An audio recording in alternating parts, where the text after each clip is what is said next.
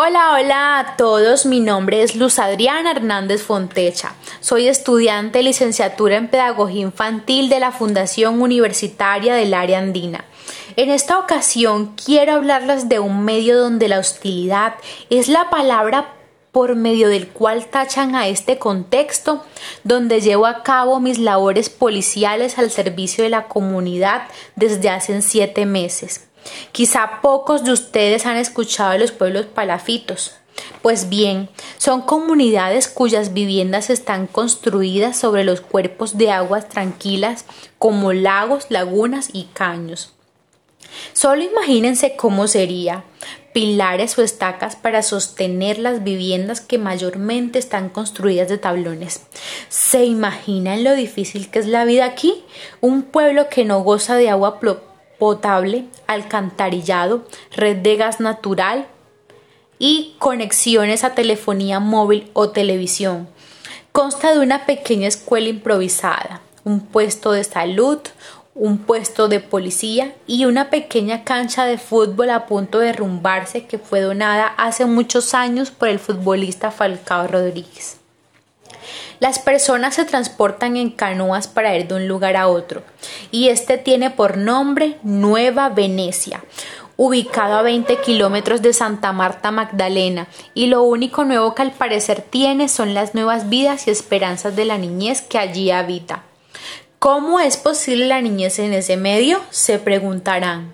Lo que puedo decir es que en este escenario, donde el medio brinda pocas posibilidades, los niños entre 3 y 4 años de edad ya ingenian alternativas creativas para poder ir a la tienda o a otros lugares de la comunidad.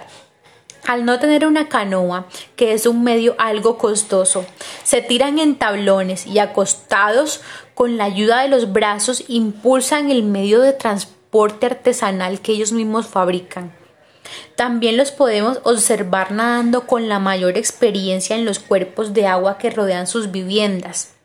En muchas ocasiones se les ha visto jugando a ser pescadores, que es la labor que desempeñan las familias de allí.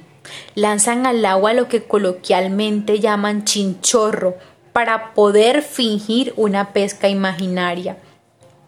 Los únicos contactos con otros roles que tienen es con docentes y policía. Por eso, en repetidas ocasiones se les puede observar desde sus terrazas jugando con otros niños a ser agentes, usando armas improvisadas de madera cualquiera encontrada y fingiendo tableros imaginarios donde juegan a ser docentes. Un cartón y un pequeño lápiz hacen las veces de tablero y marcador. Repetidamente a quienes patrullamos por la zona nos hacen muchas preguntas acerca de nuestra labor. Y claro, como lo dijo Piaget, los niños en esta etapa preoperacional tienen alto sentido de la curiosidad por el medio que les rodea.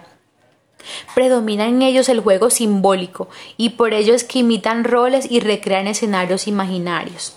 También se enmarca la posibilidad de acoger lo que Piaget llama adaptación, evidenciado donde el niño ha desarrollado capacidades debido a que ha tenido que adaptarse al medio donde vive. Por ello la habilidad de nadar y de crear canoas artesanales. La observación directa nos permite evaluar diferentes aspectos para recolectar datos y guiar nuestros roles dentro del aula. Conocer a nuestra población educativa nos da la oportunidad y nos permite transformar nuestras prácticas para llevar a cabo mejores procesos de enseñanza-aprendizaje y así convertir nuestras aulas en un mejor lugar en el cual se respondan a las necesidades de nuestros niños y a la vez aprendan y se desarrollen integralmente.